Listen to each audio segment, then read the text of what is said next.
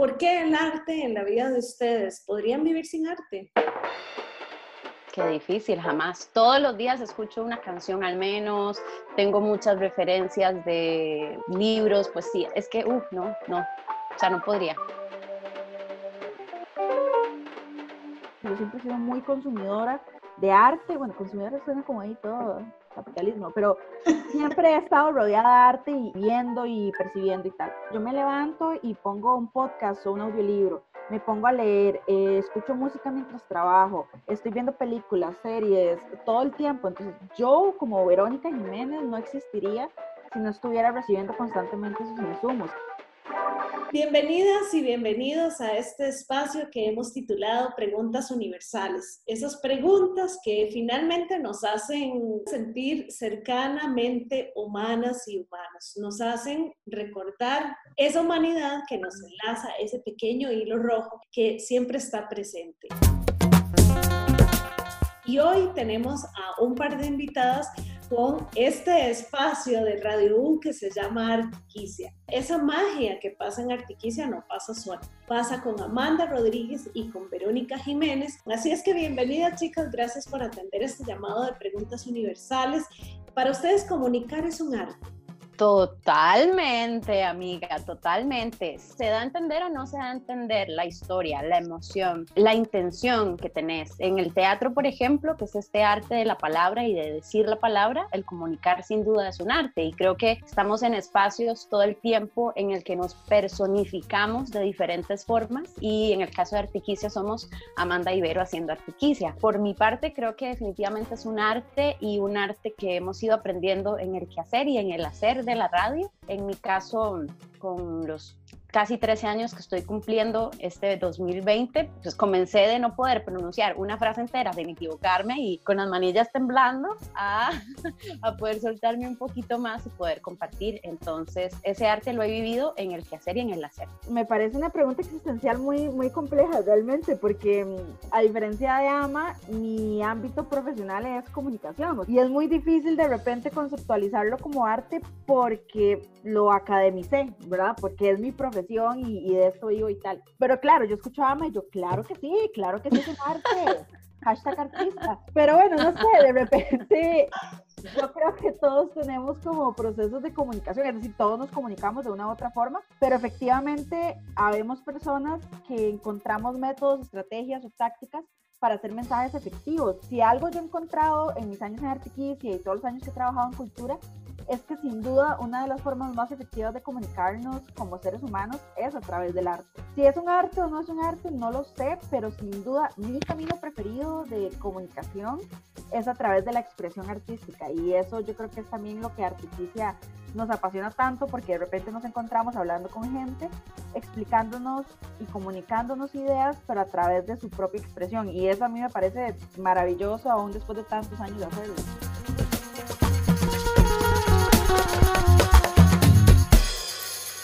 ¿Cuándo podríamos decir que algo ya no es arte? En arte creo que se habla mucho de que el arte no se explica. O sea, no se explica como esta explicación más academicista de la que estamos hablando, ¿no? Sino que el arte comunica por sí solo. Quizá en el caso en donde hay una obra de arte, sea cual sea, del área que sea, y requiere demasiada explicación para llegar a la gente, tal vez hay algo que se está perdiendo en la forma de arte, ¿no? Este, tal vez eso podría ser un parámetro para mí para pensar, bueno, quizá no es que esto es o no arte, pero aquí hay algo que no, que no está terminando de cuajar dentro de esa conversación, ¿verdad? Que se tiene el arte, muy insistente de no, el arte comunica por sí solo y la canción comunica sola, y etcétera, etcétera. Pero es una pregunta difícil, sin duda es muy difícil. Pasa también como con la comunicación, ¿verdad? Que todo depende de la audiencia a la que vaya. Yo creo que de repente, para mí, Verónica, hay cosas que no me gustan y que yo las veo y digo, Mae, eso no es arte, pero para mí, o sea, desde mi concepción estética y subjetiva y con los con lo que yo he consumido y con mi contexto. De repente creo que llegar y decir, eso no es arte, que de repente es lo que ha hecho la academia históricamente, o los medios de comunicación, o la propia sociedad, decir, eso no es arte, es como suave en toque. Tal vez para vos no es arte, y eso está todo bien, pero conceptualizarlo para el mundo entero, no sé. Ahora, es una pregunta muy filosófica, ¿verdad? Porque de repente uno dice, Total. ¿qué es arte? Y vivir es arte, y no sé, la verdad. pero lo cierto es que es tan subjetivo y es una experiencia tan personal que habla de experiencia a experiencia que es bien difícil como ponerle un límite y cerrarlo, ¿verdad? Yo creo que también por eso es tan difícil, que es todo otro tema, pero institucionalizarlo, ¿verdad? Porque estamos discutiendo tanto sobre qué debería o no debería ser el Ministerio de Cultura, qué debería o no deberían ser los fondos de cultura, qué es cultura y qué no. O estas discusiones de, ¿le dieron un premio de composición a Bad Bunny? No. Es como, Total. ok, discutamos sobre eso, porque entonces de repente los límites que yo pongo están hechos por mi experiencia, pero no puedo universalizarlos. Entonces, creo que siempre es eso, como tratar de tener estas discusiones desde un lugar de, esto pienso yo, no sé qué pensarás vos.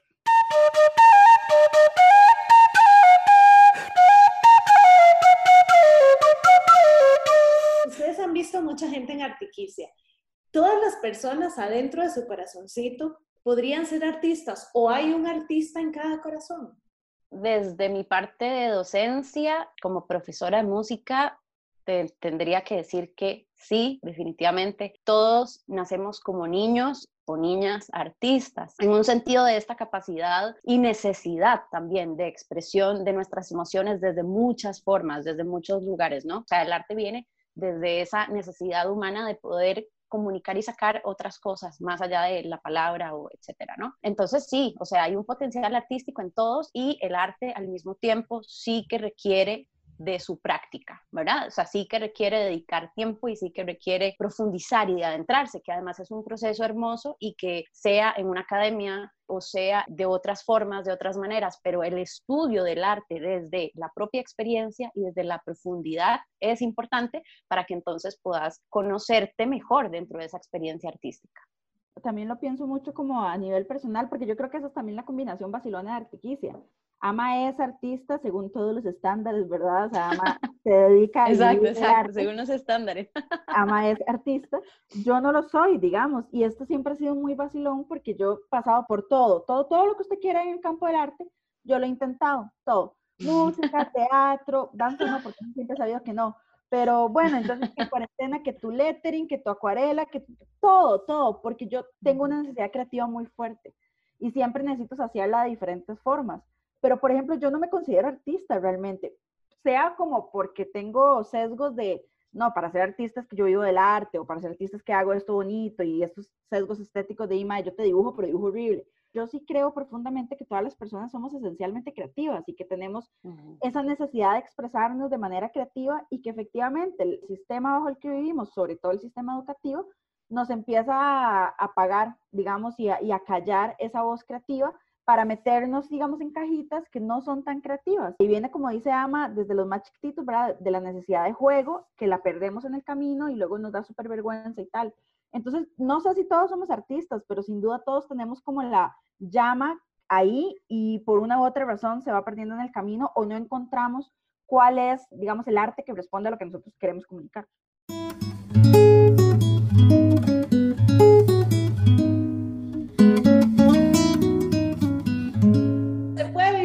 Arte? Uh, en, Costa Rica, en Costa Rica se puede. Ah, bueno, bueno, además. ya ahí es como caso particular, como persona que vive del arte, obviamente, ese vivir del arte implica un diversificar muchísimo tu quehacer artístico. O sea, el pensar que como intérprete vas a vivir en Costa Rica, uff, bueno, ya quisiera, o sea, ya quisiera. Es que no sé si conozco a alguien en este país que pueda vivir exclusivamente de ser intérprete, de su arte, sea actuación, sea música, sea lo que sea. Capaz que sí, capaz que los músicos que tocan más como en eventos que en este momento están sufriendo muchísimo justamente el desempleo, ¿no? Estos músicos, por ejemplo, se me ocurre que son los que acompañan todos estos eventos privados, familiares, etcétera. Quizá puede ser como un, un área del quehacer artístico o ejecución, pero en mi caso me ha tocado y por suerte, digamos desde el amor, diversificar mucho el quehacer. Entonces doy clases, también tengo mis momentos para poder estar en el escenario y interpretar. Y bueno, en mi caso lo disfruto, disfruto de las dos áreas, me alimentan mucho, siento que es como una práctica muy circular para mí, porque en el dar clases termino yo de entender muchas cosas que estoy haciendo como artista, etcétera. Pero no es para todo el mundo la docencia artística, por ejemplo, y no tiene que serlo. Entonces, en ese aspecto es difícil, ¿no? O sea, en ese aspecto es, es complicado como muchos intérpretes se acogen al tema de la docencia sin ser de, de repente su pasión o sin tener quizá las herramientas o sí, eso, las ganas, ¿no? Tal vez la inspiración para compartir el arte. Eh, entonces es complejo, pero digamos, yo te diría que si quieres vivir del arte en Costa Rica, sí o sí tenés que diversificarte al máximo. O sea, además de que ya de por sí todos los artistas acá somos independientes, además no solo es diversificar tu arte, sino ver de dónde, y bueno, en eso Vero ha sido una amiga súper aliada para mí, ver de dónde aprendes cosas de producción para tu arte, cosas de comunicación para tu arte. Es una cosa amplísima, de mucho estudio, y sí, yo creo que mucho se aprende, y no digo que sea el mejor camino, en el hacer, ¿no? Pero no tanto en el, estuve en clases, sino bueno, y resulta que aprendí a hacer un disco porque me mandé a hacerlo. Mucha de la mentalidad del arte es como eso, como aprender a hacerlo en el camino y tal, y de gente que le resulta muy bien, hay gente que no. Cuando yo estaba en el cole, ¿verdad? Yo lo que quería estudiar era periodismo, porque yo no sé por qué diantres desde chiquitita ya periodismo, periodismo, periodismo y teatro. Eso es lo que yo quería hacer. Entonces yo decía, si no funciona otra, funciona la otra. No, porque ella escogió las carreras más demandadas de Costa Rica.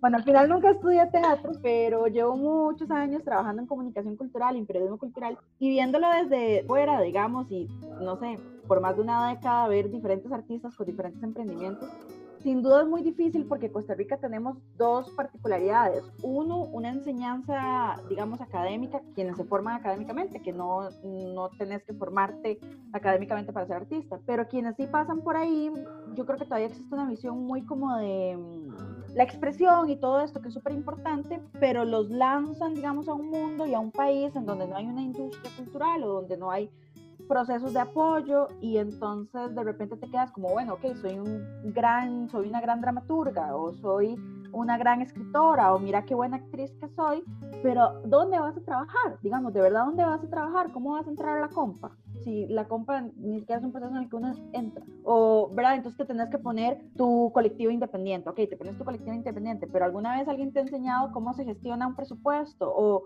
cómo se aplica fondos o cómo se gestiona un proyecto. Falta todo ese conocimiento y se estrella, digamos, contra todas estas expectativas de lo que significa vivir del arte. Y yo creo que ahí un poco, digamos, lo que dice Amanda es súper importante. Y pasa también en comunicación y en periodismo, ¿verdad? Veroniquita se fue a Chile a estudiar periodismo cultural porque hashtag pasión, pero lo cierto es que también una industria cultural o, apoyos, digamos, a, a, la industria cultural tan bajos inciden obviamente también en la comunicación cultural, ¿verdad? Yo lo que quiero en Costa Rica es eso. Hay demasiada gente haciendo teatro y danza, es riquísimo. La agenda cultural de Costa Rica es anormal para una ciudad tan pequeña. Es que hay demasiadas cosas que hacer. Todos compiten entre todos, están todos en las mismas fechas, no hay una audiencia suficiente para todo el mundo, no hay bases de educación cultural, la gente no sabe bien cómo consumir digamos, teatro o danza o cine nacional porque no nos lo instruyen desde la educación. Entonces yo también creo que además de lo que les decía de la formación como artistas, está este otro lado, desde el apoyo estatal hasta nuestras bases de educación, ¿verdad? Porque todos salimos,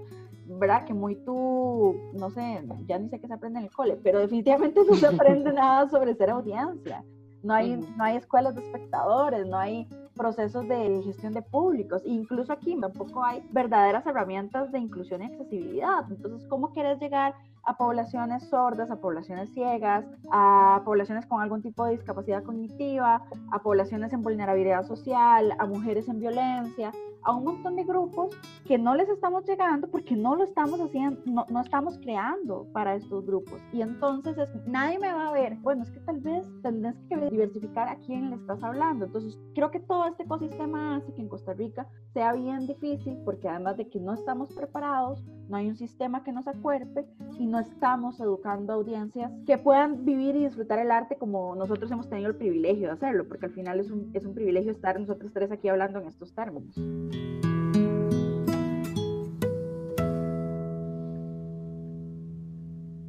Quisiera que nos vayamos, bueno, con dos cosas. Primero, ¿qué es lo que más les gusta a ustedes de hacer artiquicia? Sé que esa se sale de una pregunta universal, pero es una pregunta cliché. Debería llamarse esto preguntas clichés también. Pero esas preguntas clichés que son siempre lindos responder, ¿qué es lo que más les gusta hacer artiquicia? Y por favor, cuéntenos cómo la gente puede acceder a artiquicia, cómo pueden contactar también con ustedes. Obviamente, compartir con Vero para mí es hacer artiquicia, o sea, carcajadas perdón para los oyentes, perdón un poquito, a veces hay muchas carcajadas, pero la pasamos bien. Procuramos pasarlo bien, sobre todo porque es esto que dice Vero, o sea, estamos muy conscientes del privilegio que tenemos al generar este espacio y al sostenerlo también. Es un esfuerzo, pero también es un privilegio de poder contar, en este caso, con el espacio que nos brinda Radio U para algo que las dos creemos y defendemos y un poquito también desde, desde un área más personal y más política, que es esto, ¿no? O sea, cómo hacer para realmente aportar al quehacer cultural.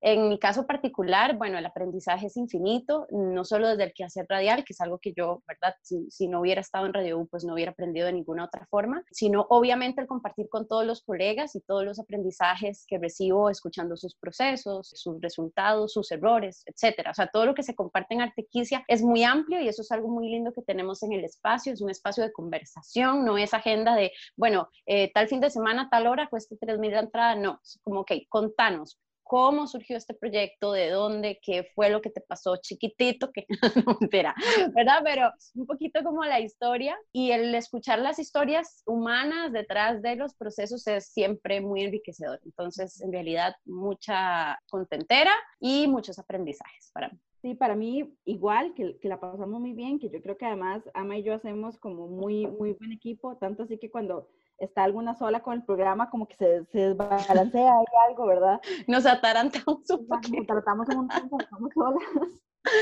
Yo creo que lo otro, para mí, va a sonar como que tengo 193 años, pero yo tengo 7, 8 años en Artiquicia y en este momento es muy bonito ver cómo se van renovando las generaciones, ¿no? O sea, como uno va viendo a las personas que están recién graduadas o a los chicos más jóvenes o a estos colectivos, digamos, no sé, por ejemplo, los talleres de escritura que se dan fuera de San José. Y entonces uno va viendo, ¿verdad? Chicos y chicas que son muy jóvenes y que están con todas las ganas y con toda la energía nuevas generaciones, también ver nuevos formatos, hablar de otros temas. Es muy rico, digamos, después de un tiempo, como tratar de ver para atrás. Y entonces nosotros todos los miércoles es como que hacemos nuestro catálogo personal de personas artistas, ¿verdad? Y de repente a veces nos pasa que cinco años después llega una actriz y nos cuenta, así es que yo la primera entrevista que di fue en Artequicia cuando estaba haciendo mi trabajo de tesis. Y ahora, bueno, ahora estoy presentando esto y uno, wow, ¿verdad? Como ver ese proceso de evolución dentro de la misma escena al ser un programa regular semanal, yo creo que es muy rico y es como construir una memoria histórica en uno mismo a través de las entrevistas, que creo que es maravilloso. Es lindísimo, o sea, realmente vale la pena, digamos, como un documento sonoro, el poder mantener Artiquicia como eso, ¿no? Por ejemplo, agrupaciones que luego desaparecen, es decir, o sea, como que hay una memoria histórica ahí, bueno, en la cabecita nuestra, pero también que queremos compartir con, con los radioescuchas. Y eso es un poquito también lo que Verónica y yo por los años que tenemos de, de, hacer Artiquicia, podemos de repente aportar y compartir dentro del programa, que es lo que normalmente hacemos, contar anécdotas, como, ah, bueno, no, claro, es que este tema se tocó, ¿te acordás? Pero en la obra pasada, taca, ta. Y eso creo que enriquece mucho y es interesante escuchar. Artiquicia es un espacio que sin pandemia se transmite en Radio U en la 101.9 en FM los miércoles a las 8 de la noche. Y recuerden que pueden buscarnos en artiquicia.gmail como artiquicia. Están, estas son las chicas que hacen la magia detrás de Artiquicia. Esta reflexión que quisimos hacer también sobre el arte costarricense en un momento que también la escena artística y cultural, yo creo que se está preguntando muchas cosas, como todas las personas, creo que de formas distintas, por supuesto, pero nos estamos preguntando cosas por nuestros quehaceres, por el oficio que quisimos desarrollar. Muchas gracias. Gracias, Glory. Un gustazo. Bueno, reencontrarnos por este medio, que al menos este medio nos permita sentir un poquito de cercanía, es un alivio en medio de soledades y ansiedades. Así que nada, muchas gracias, Glory. Muchas gracias por el espacio, de verdad. Ya extrañaba mucho no solo escuchar a Amanda, sino poder hablar de arte y cultura. Y como ven, nosotros podemos hablar. Ah, sí. Ah, eso, eso sí, nunca ha sido, ¿verdad? un problema.